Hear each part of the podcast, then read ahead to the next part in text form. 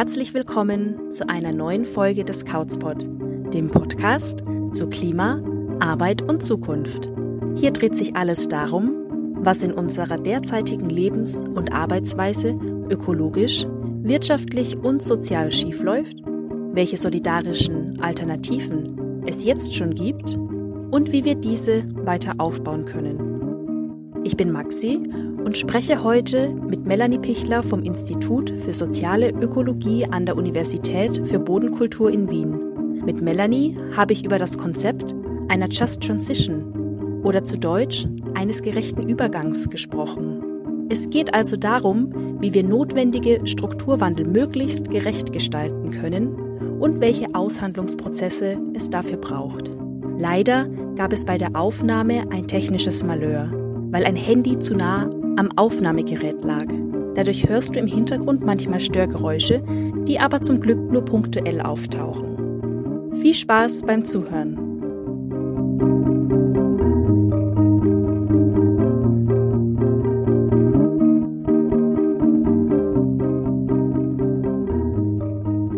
Hallo Melanie, herzlich willkommen beim Couch Podcast. Ich freue mich total, dass wir es jetzt schaffen, hier bei dir im Büro die Aufnahme zu starten. Und zu Anfangs würde ich dich gerne fragen, ob du dich für unsere HörerInnen kurz vorstellen kannst und erzählen kannst, was du so machst. Vielen Dank, ich freue mich sehr für die Einladung und dass wir diesen Podcast heute machen. Ich bin Melanie Pichler, ich bin Politikwissenschaftlerin am Institut für soziale Ökologie der BOKU und ich arbeite dort zu gesellschaftlichen Transformationsprozessen. Das heißt, wie müssen sich wie muss sich unsere Gesellschaft verändern, damit wir das mit der Klimakrise hinkriegen? Welche politischen und ökonomischen Veränderungen vor allem muss es da geben? Ich arbeite da zu unterschiedlichen Sektoren, beispielsweise zur Transformation der Autoindustrie, zu landwirtschaftlichen Prozessen auch im globalen Süden.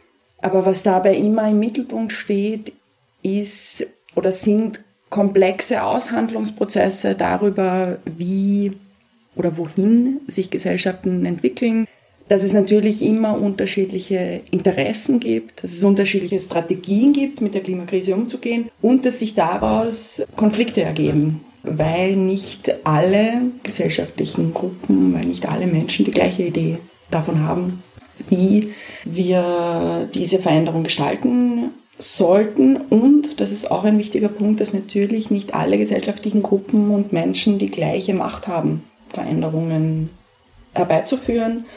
Manche auch sehr viel Macht haben, Veränderungen zu blockieren, sind wichtige Aspekte meiner Arbeit. Ja, heute soll es insbesondere um diese komplexen Aushandlungsprozesse gehen und wir bei Kautz arbeiten auch immer wieder mit dem Konzept der Just Transition oder zu Deutsch eben den gerechten Übergang. Da geht es auch viel um Veränderung, um Wandlung in der Gesellschaft. Und meine Frage an dich ist, wo ist dir dieses Konzept denn in deiner Arbeit schon begegnet? Ich habe mit dem Konzept äh, Just Transition vor allem in einem Projekt gearbeitet, wo wir uns mit der Transformation der Autoindustrie in Österreich und in der EU beschäftigt haben.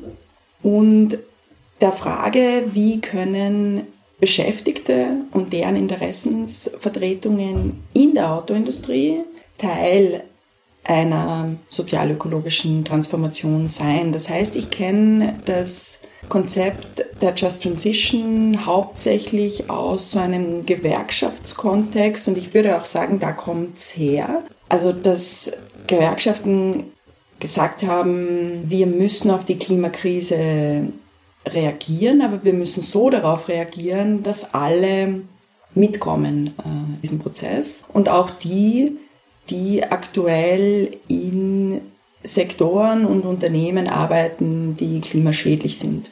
Da ist die Autoindustrie natürlich ein ganz zentrales Beispiel und wir haben uns in dem Projekt Con Labor eben die Perspektive der Beschäftigten, wir haben da vor allem Betriebsräte Betriebsrätinnen in Betrieben der Autoindustrie, in Österreich ist das ja vor allem eine Autozulieferindustrie, haben die interviewt und geschaut, welche Perspektiven haben die auf den Wandel in der Autoindustrie, auf den Wandel von Mobilität und so weiter. Das heißt, die Idee in diesem transdisziplinären Projekt, also transdisziplinär heißt gesellschaftliches Wissen ernst nehmen in Forschungsprojekten oder in der Produktion von neuem Wissen.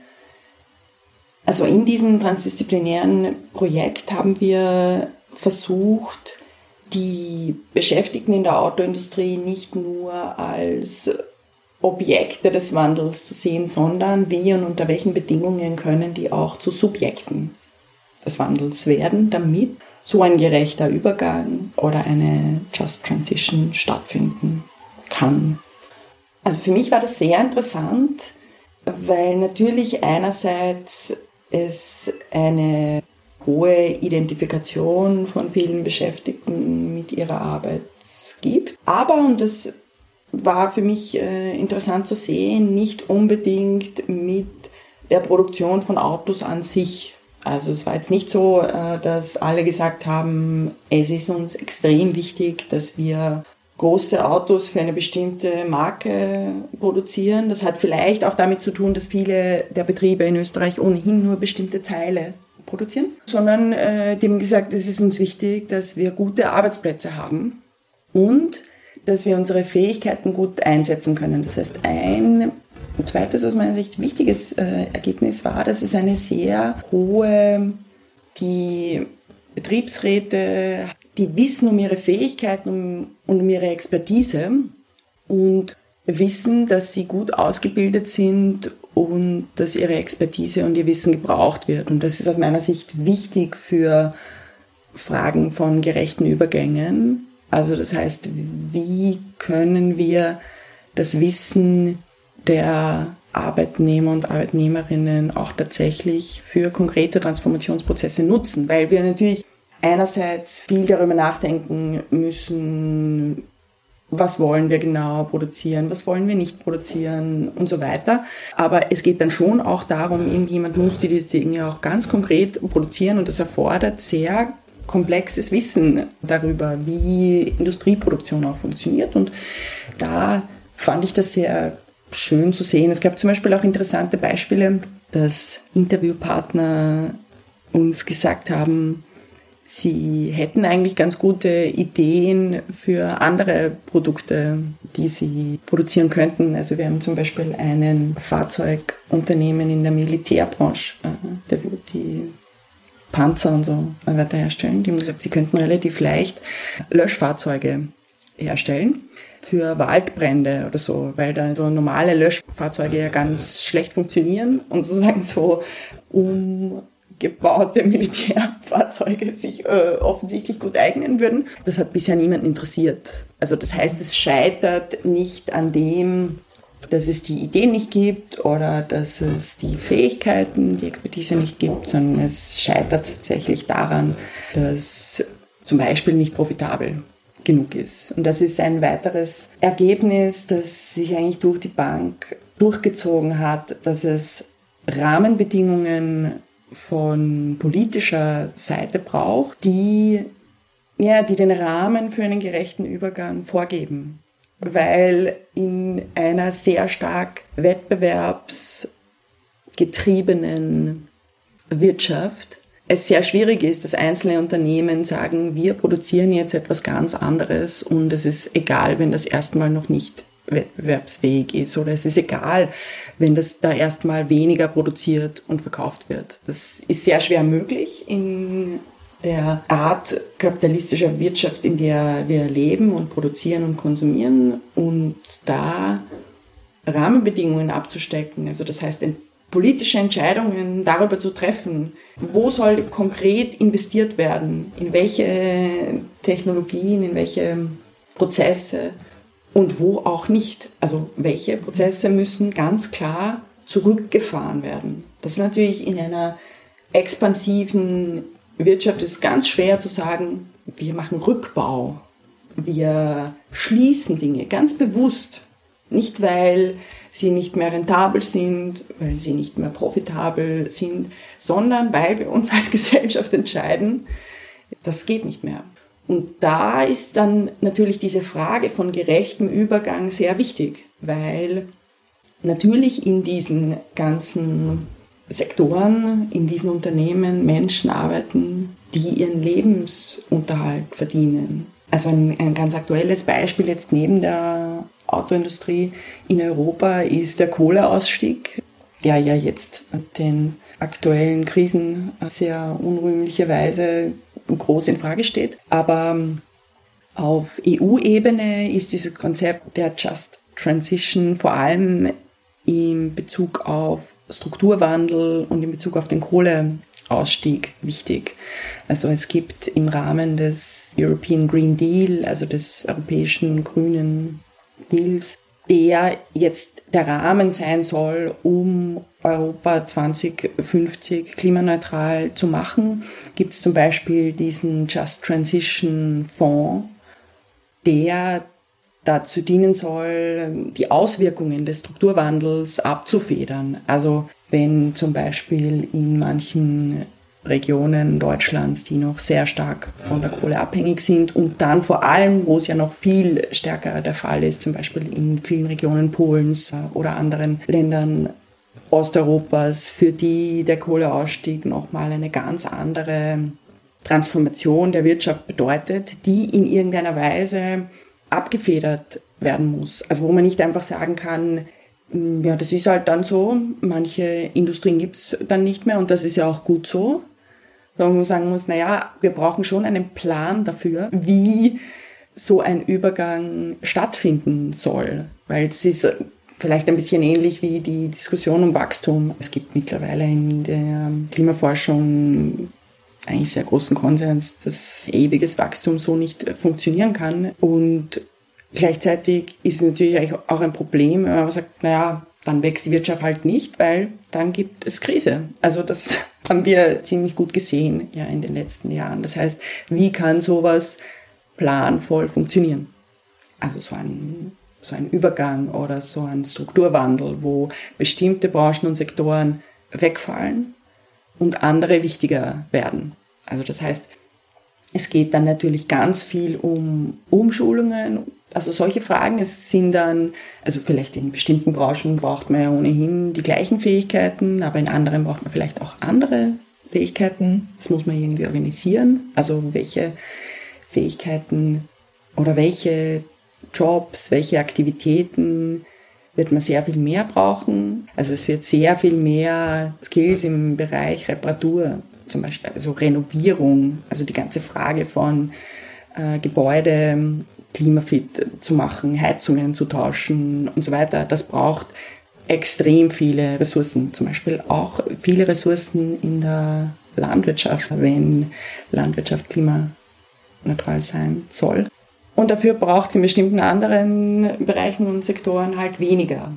Und diese, diese Aushandlungsprozesse, aber auch dieser Plan, wie man da hinkommt, würde ich als zentralen Kern von Just Transition sehen.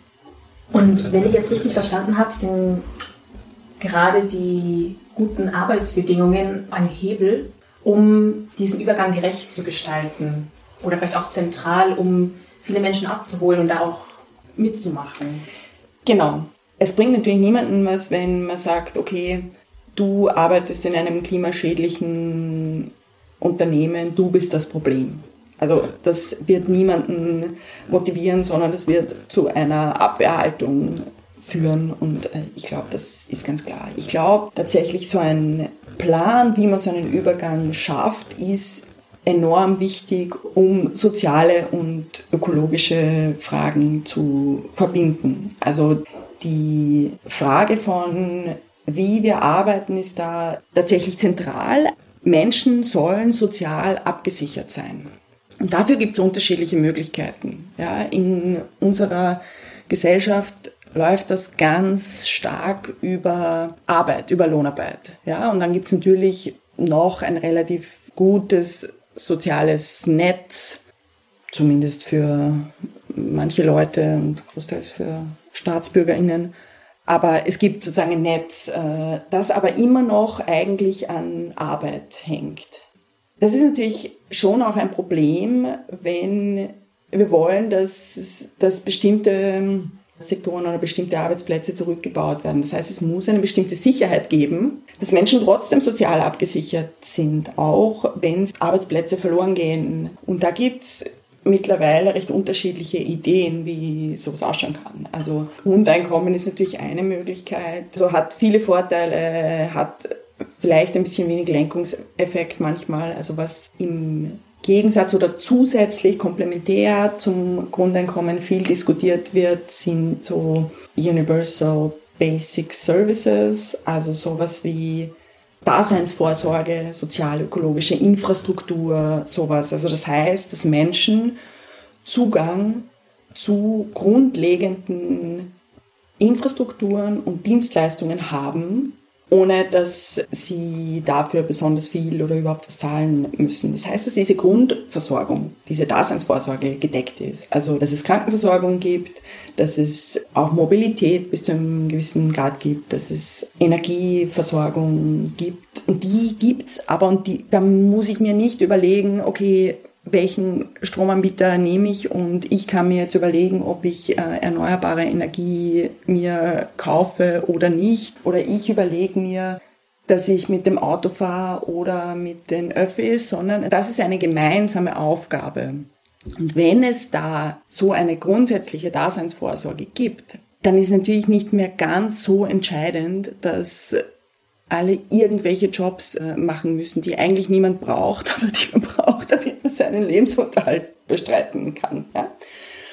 Und gleichzeitig hat natürlich Arbeit schon eine wichtige Funktion auch für viele in der Gesellschaft. Andere Vorschläge gehen zum Beispiel in Richtung Jobgarantie, also so zu sagen, der Staat sichert die Jobs, dann werden die bestimmten anderen Bereichen angestellt äh, oder nicht. Das setzt natürlich voraus, dass der Staat diese Kapazität hat, diese Funktion wahrnimmt und auch das setzt letztendlich auch Veränderungen in den Eigentumsverhältnissen voraus, weil das bedeutet, dass der Staat diese Jobgarantie zum Beispiel dadurch sichert, dass Menschen dann in kommunalen Unternehmen oder so integriert werden. Also diese Jobgarantie ist so ein wichtiges Element von so Green New Deal Strategien, die zum Beispiel in den USA von Alexandria Ocasio-Cortez äh.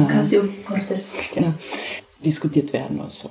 Und dann gibt es natürlich klassische Umschulungsmaßnahmen oder so, die viel diskutiert werden. Oft auch so Fragen, so ganz relativ banale Sachen wie, man kann auch Frühpensionierungen machen. Man muss nicht immer das Pensionsalter immer Schritt für Schritt äh, umsetzen, sondern man kann auch mal sagen, okay, für bestimmte Leute, die gehen dann einfach früher in Pension und sind abgesichert. Also da gibt es zum Beispiel auch interessante Studien zu, zur Autoindustrie. Es gibt dann immer so bestimmte Pensionierungswellen oder so, die natürlich dann Möglichkeiten eröffnen für Veränderungen. Also das sind dann schon relativ konkrete Sachen. Aber ich glaube, insgesamt ist diese Frage, wie wir arbeiten und leben, ganz zentral für, für die Klimakrise. Nämlich auch das Zusammenspiel. Also sehr viele Probleme der aktuellen Klimakrise hängen eigentlich damit zusammen, dass das Leben zentral um Lohnarbeit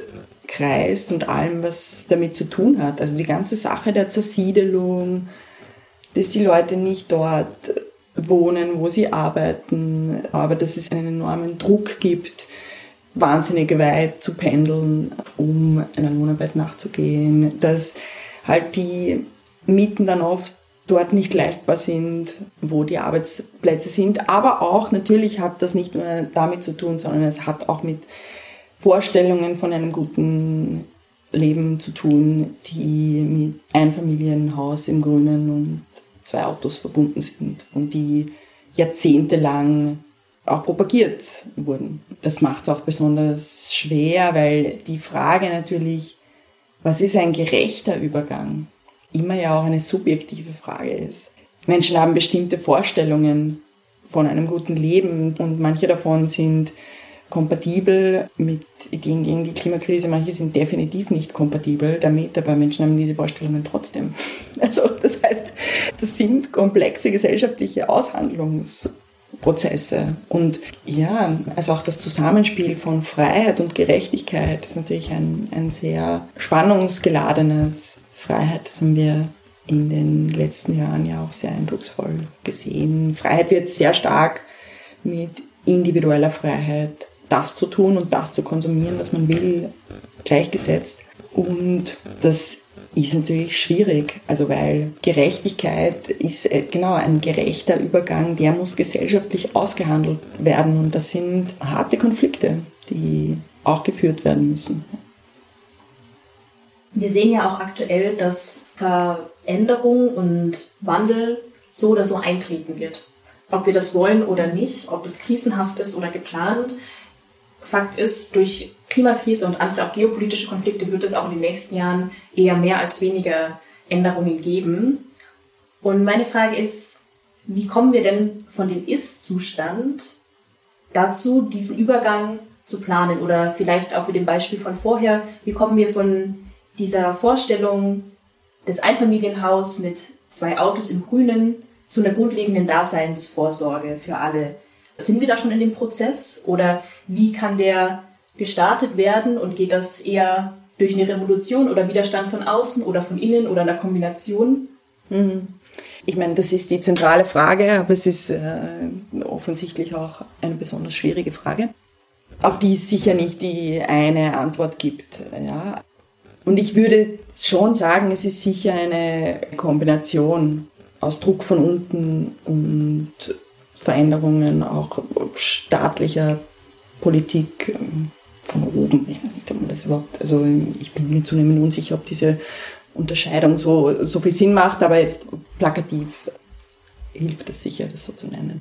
Also ich denke auf jeden Fall, dass der Druck von unten zunehmen wird, aber es ist natürlich immer auch schwierig, also weil Krisenzeiten sind auch sehr volatile Zeiten und da ist es auch sehr schwierig vorherzusagen, in welche Richtung dann bestimmte, also auch Proteste zum Beispiel gehen. Man kann das sehr schwer vorhersagen und es gibt natürlich, also gerade jetzt wieder in so Krisen, also Inflation, Wirtschaftskrise, Krieg, das kann natürlich auch sehr leicht vereinnahmt werden. Da kann sehr schnell zu einer äh, Wir schotten uns ab Politik kommen. Aber ich glaube, genau, da geht es natürlich erstmal darum, zu versuchen, Alternativen aufrechtzuerhalten, also Alternativen sprechbar, hörbar zu machen von allen möglichen Seiten. Ich glaube, da kommt es sehr stark auf Allianzen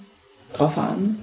Die Umweltbewegung, die Klimabewegung ist eine laute Bewegung und hat sehr stark an Hörbarkeit gewonnen in den letzten Jahren, vor allem auch durch die Fridays for Future Streiks.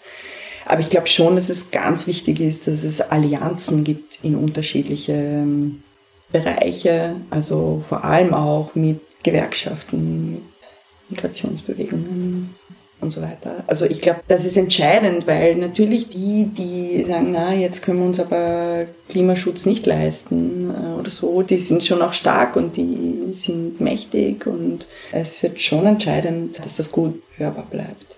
Wie wir dann so auch auf staatlicher und politischer Ebene dazu kommen, das ist tatsächlich auch eine schwierige Frage, weil also ich bin schon eigentlich davon überzeugt, dass es auch so staatliche Politik oder ist dann immer die Frage, nennt man das Staat oder nicht, aber öffentliche Politik, in öffentliche Investitionen, Entscheidungen äh, und so weiter in irgendeiner Form braucht. Also das sind enorme gesellschaftliche Herausforderungen, zum Beispiel in Bezug auf die Energiewende. Da muss es eine übergeordnete Struktur geben, die in irgendeiner Weise planen äh, und äh, gestalten kann. Und jetzt glaube ich nicht, dass Staaten als Institutionen in ihrer derzeitigen Form besonders gut geeignet sind, das zu machen. Aber das wird sich wahrscheinlich auch im Tun und im Gehen entscheiden oder hoffentlich verändern. Also und ob man das dann Revolution nennt oder Transformation, ich bin mir nicht so sicher, ob das so wichtig ist, weil also es ist eine, immer eine Ambivalenz. Man muss irgendwie mit dem arbeiten, was es gibt. Es geht nicht anders. Ich kann, ich kann mir natürlich vorstellen, wie schaut meine ideale Welt aus. Aber ich muss irgendwie damit umgehen, dass, dass ganz viele andere Menschen das anders sehen, aus welchen Gründen auch immer. Und das ist ein konflikthafter Prozess, wo es sicher dann Krisen gibt, die dann tatsächlich richtungsändernd sein können. Also nicht alle Konflikte sind gleich produktiv und also der Druck nimmt zu und die, also es muss halt auch wirklich was passieren und ich glaube, das wird auch, es wird ja auch spürbarer auch hier für die Menschen, dass das so nicht weitergehen kann. Als ich begonnen habe, mich mit der Klimakrise zu beschäftigen, war irgendwie so, ja, das ist ein Problem, weil die Klimakrise, die spürt man irgendwie nicht so. Also ich glaube, das kann man jetzt einfach nicht mehr sagen. Hitzewellen nehmen zu, Überschwemmungen in Europa nehmen zu. Irgendwie kann man das nicht mehr sagen, dass man das nicht spürt. Und natürlich ist es für manche Menschen spürbarer als für andere oder manche Menschen können sich besser dagegen schützen als andere.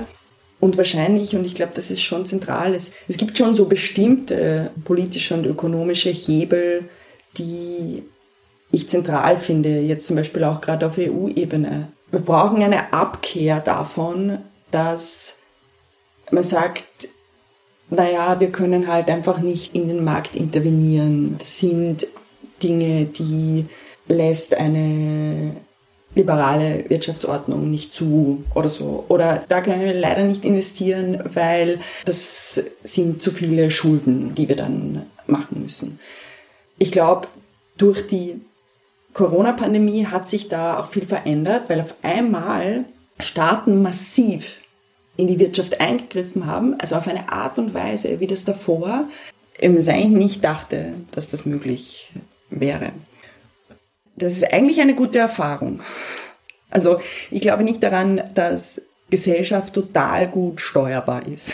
Aber ich glaube schon, dass es die Aufgabe von Politik ist oder von Öffentlichkeit, gestalterisch einzuwirken. Und nicht einfach nur Dinge zu verwalten. Nicht einfach nur zu sagen, ja, leider, jetzt ist Inflation, können wir nichts machen. Oder ja, das ist Klimakrise, aber leider machen wir so weiter wie bisher. Also die Aufgabe von Politik ist, gestaltend einzuwirken. Und jetzt weiß ich natürlich, dass das in einem kapitalistischen System nicht unbedingt die Aufgabe auch von Staat ist, aber darum müssen wir kämpfen. Also, dass Politik gestalten bedeutet. Vielleicht auch, dass Menschen wieder daran glauben, dass das geht.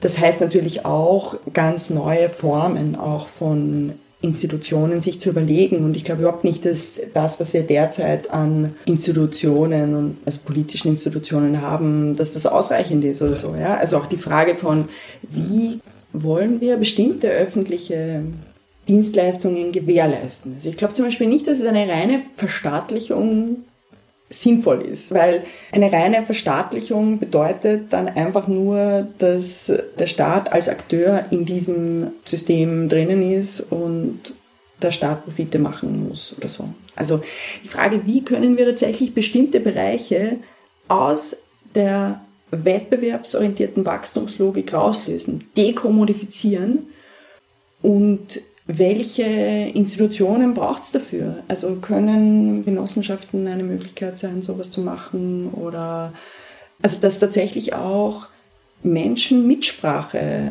haben in dem, wie das passiert.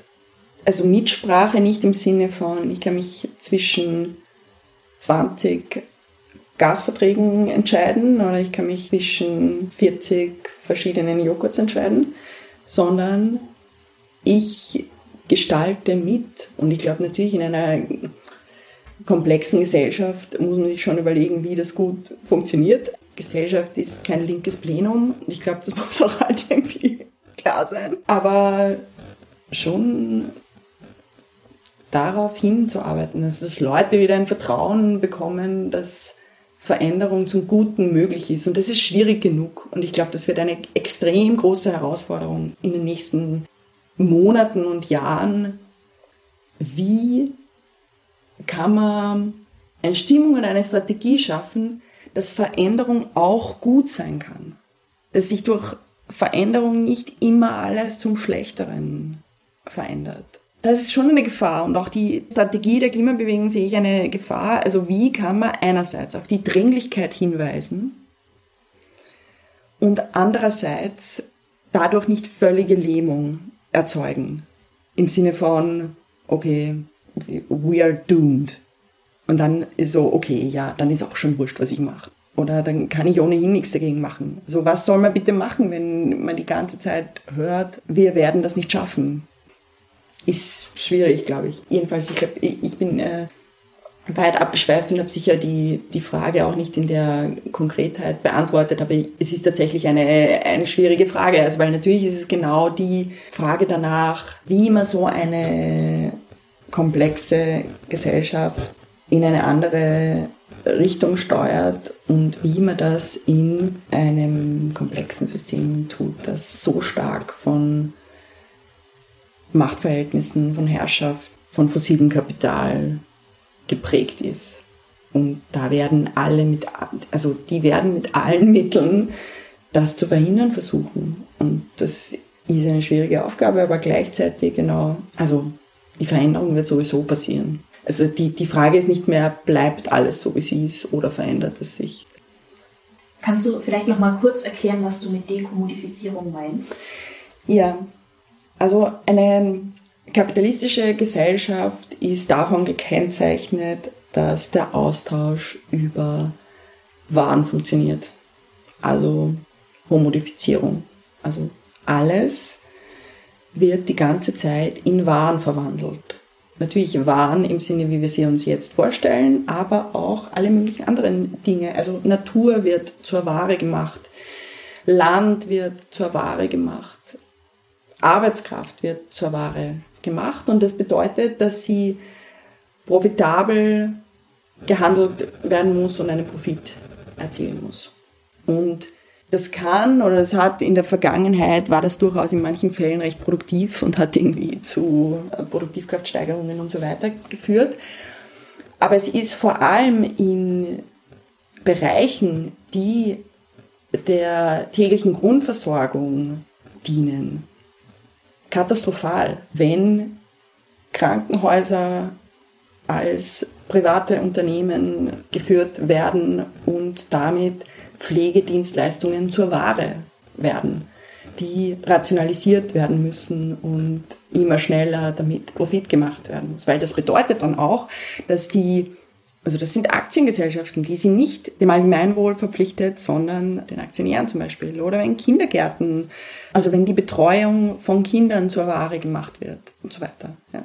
Dekommodifizierung bedeutet, dass aus dieser Logik des zur Ware machens rauszunehmen und damit überhaupt erst die Möglichkeit zu schaffen, Bedürfnisse zu befriedigen und nicht sozusagen Profitmaximierung zu befriedigen. Und das, das ist aus meiner Sicht die Voraussetzung dafür, dass Daseinsvorsorge funktionieren kann.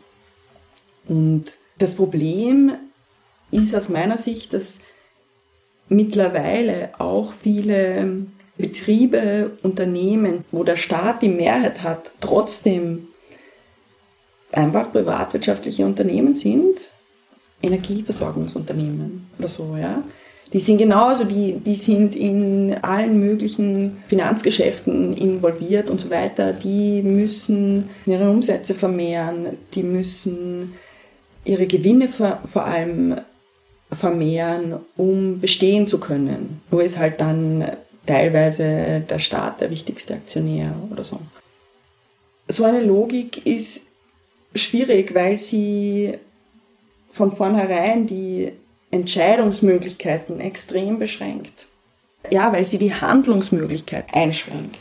Weil es natürlich zuallererst darum geht, Gewinne zu machen. Das ist kein Problem der einzelnen Unternehmen und Leute, sondern es ist ein Strukturproblem die Unternehmen gibt es sonst äh, nicht mehr. Und gut, ich meine, wenn es verstaatlicht ist, gibt es zumindest die Möglichkeit, dass man trotzdem zuschießt oder so natürlich. Aber insgesamt ist diese äh, Logik tatsächlich problematisch.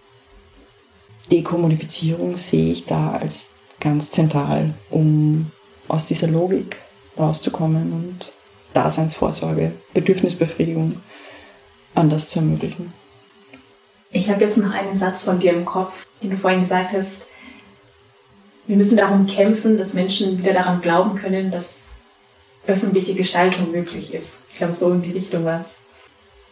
In dem Vorgespräch zu meiner letzten Folge habe ich mit einer Person gesprochen und da ging es um Direktkredite und einen ganz spannenden Prozess, wie ein Landgasthof im Geiltal gekauft wurde und wie Entscheidungen auch dazu geführt haben, dass dieser Kauf stattfinden konnte.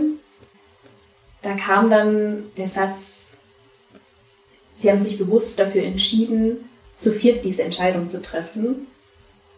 Und es war auch immer klar, dass das ein bewusster Ausschluss ist. Also diese Ortsentscheidung in einem kleinen Team zu treffen, hat irgendwie viel Entscheidungsfreiheit gewährt, also dass relativ schnell Entscheidungen auch getroffen werden konnten. Gleichzeitig wurden Menschen davon ausgeschlossen, dann weil es für manche einfach nicht möglich ist, zum Beispiel genau an diesem Ort dann was zu machen oder auch in Zukunft diese Entscheidung noch zu beeinflussen. Und ich fand den Gedanken aber total spannend, Ausschlüsse bewusst zu treffen mhm. und sich dessen im Klaren zu sein. Mhm. Und hat, es ist mir gerade in den Kopf gekommen, wollte ich das einfach mhm. so rüberspielen, ob du denkst, dass das auch Teil dessen ist, dass Veränderungen stattfinden kann. Ja, genau. Also ich glaube, Entscheidung ist ganz zentral für Veränderung. Mein, äh, mein Kollege Daniel Hausknost, der macht ja eine Unterscheidung zwischen Wahl und Entscheidung. Also die Idee von kapitalistischer Marktwirtschaft ist, alle haben die Wahl. Alle können die ganze Zeit wählen. Das ist auch das, was alle liberalen Parteien jetzt sagen in Bezug auf Technologieoffenheit.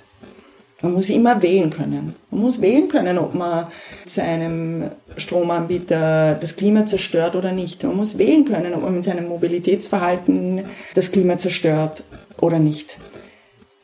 Und die Politik muss aber Entscheidungen treffen. Also natürlich werden die ganze Zeit Entscheidungen getroffen, aber nicht sehr relevante Entscheidungen. Aber für Veränderung, für Transformation braucht es bestimmte Richtungsentscheidungen. Es braucht öffentliche Entscheidungen darüber, dass bestimmte Dinge gemacht werden und andere nicht gemacht werden. Und wenn wir gerne eine Zukunft auf diesem Planeten haben wollen, dann müssen wir uns dafür entscheiden, dass wir aus fossilen Energieträgern aussteigen. Ganz ernsthaft. Und dann kann das nicht mehr eine individuelle Entscheidung von Menschen sein. Und öffentliche Entscheidung kann nicht heißen, dass immer alle überall mitreden. Überhaupt nicht. Aber also das Problem von aktuellen äh, demokratischen Entscheidungen ist ja genau, dass das eigentlich hauptsächlich nur mehr eine Konsumentscheidung ist. Also ganz viele Menschen sind vom Wahlrecht ohnehin ausgeschlossen und andere gehen nicht hin, weil sie denken, es macht ohnehin keinen Unterschied und teilweise stimmt das ja auch und andere gehen zwar hin, aber sind trotzdem desillusioniert, aber eigentlich hat das keinen wirklichen Einfluss drauf und das, was alle immer sagen, ist ja, aber Konsumentscheidungen. Das ist das irgendwie, was Freiheit und äh, Demokratie anscheinend ist. Aber ja, also ich glaube, Entscheidung ist total wichtig. Und dann geht es natürlich eine, um eine Aushandlung darum, wer Teil dieser Entscheidungen ist und wie, wie das gemacht werden kann, wie auch negative Folgen ähm, irgendwie gut bearbeitet werden können oder so. Ja. Entscheidungen haben immer Folgen, haben positive, aber auch negative Folgen. Ja. Ja, das ist lustig, wir hatten jetzt gerade so eine Diskussion, wir machen einen Bericht für Österreich sagen, was sind strukturelle Bedingungen für eine Transformation? Und das ist so ein wissenschaftlicher Bericht mit extrem vielen äh, Autoren, Autorinnen. Und dann, es muss Kooperation zwischen allen relevanten gesellschaftlichen Gruppen äh, geben und alle müssen gehört werden. Ja, also natürlich kann man den grundsätzlich zustimmen. Aber was tun wir, wenn wir genau wissen, dass zentrale gesellschaftliche Akteure in diesem Land kein Interesse an der Bewältigung der Klimakrise haben. Also ich meine, da können einfach nicht alle gleichberechtigt gehört werden, sondern müssen wir sagen, okay, es gibt bestimmte, also was sind gesellschaftliche Ziele, wie, mit welchen Entscheidungen können wir die erreichen? Und dann, ja, können nicht alle einfach individuell und immer die Wahl haben, was sie tun. Und ich finde das ehrlich gesagt demokratischer, als so wie das jetzt ist. Das ist ja ein Trugschluss, dass alle immer wählen können. Also das ist ein totaler Blödsinn. Bestimmte Leute können sich's richten und die sitzen halt auch an den Entscheidungshebeln. Aber besonders demokratisch finde ich das nicht. Demokratische öffentliche Entscheidungen heißt immer, dass es ja, dass nicht alle zufrieden sind damit. Aber das ist also das ist das Wesen von äh, Entscheidungen. So wie das jetzt ist, ist es eine enorme Ungleichheit und ein bestimmter Teil der Gesellschaft profitiert enorm davon, dass der Großteil der Menschheit nichts hat. Das kann nicht gerecht sein, das kann nicht demokratisch sein und das kann nicht die Freiheit sein, von der alle reden. Wenn die sozial-ökologische Transformation eintritt, für die du dich einsetzt, wo finden wir uns denn dann wieder? Meinst du, wo wir uns treffen oder wie die Welt dann ausschaut? Vielleicht, wo wir uns treffen, wenn du dazu ein Bild im Kopf hast. ähm, ja, ich habe eine Stadt im Kopf, weil ich lebe in der Stadt und ich mache mir sehr viel Gedanken darüber, wie könnte das Leben in der Stadt viel besser sein für alle, weil Städte haben eigentlich enorme Potenziale im Blick auf die Klimakrise, weil es möglich ist, viele Dinge an einem Ort äh, zu haben, viel kulturelles, politisches und so weiter zu ermöglichen, soziales zu ermöglichen in relativ kurzen Wegen und so weiter. Das heißt, ich stelle mir eine Stadt vor, in der es keine privaten Autos gibt, in der wir weniger arbeiten, aber wir werden wahrscheinlich schon, ja, vielleicht müssen wir auch Arbeiten machen, die uns nicht so Spaß machen, weil die müssen auch gemacht werden. Und vielleicht organisieren wir sie dann auch anders und dann machen sie vielleicht auch Spaß.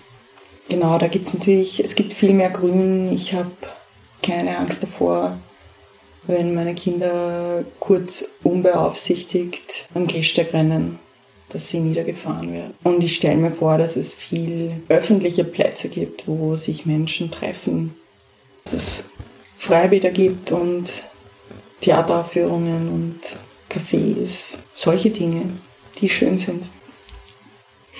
Ja, damit, mit diesem schönen Bild im Kopf, sind wir am Ende unserer Folge. Gibt es noch etwas, was du unseren HörerInnen mitgeben willst? Ja, das ist natürlich immer schwierig. Ich finde, wir sollten trotz der ganzen Widrigkeiten daran arbeiten, dass die Welt besser wird, aber auch auf uns selbst schauen. Also Beziehungen pflegen, auf uns selbst schauen, die Welt auch im Kleinen ein bisschen besser zu machen, weil niemand hat was davon, wenn Menschen ob der schieren Herausforderungen verzweifeln und ausbrennen sondern es geht, glaube ich, auch sehr stark im Hier und Jetzt darum, nachhaltige Beziehungen aufzubauen mit Menschen. Das ist, glaube ich, auch eine gute, eine gute Möglichkeit, äh, an der Veränderung mitzuwirken. Ja, danke Melanie, dass du dir heute Zeit genommen hast und dass sehr wir gern. hier bei dir im Büro aufnehmen konnten. Ich ähm, wünsche dir auf jeden Fall alles Gute für die Zukunft und auch für deine wissenschaftliche Arbeit und ja, habe das Gefühl, vielleicht hören wir uns auch nochmal. Vielen Dank. Alles Gute auch für den Podcast, für eure Arbeit. Ich finde das super, was ihr macht. Dankeschön.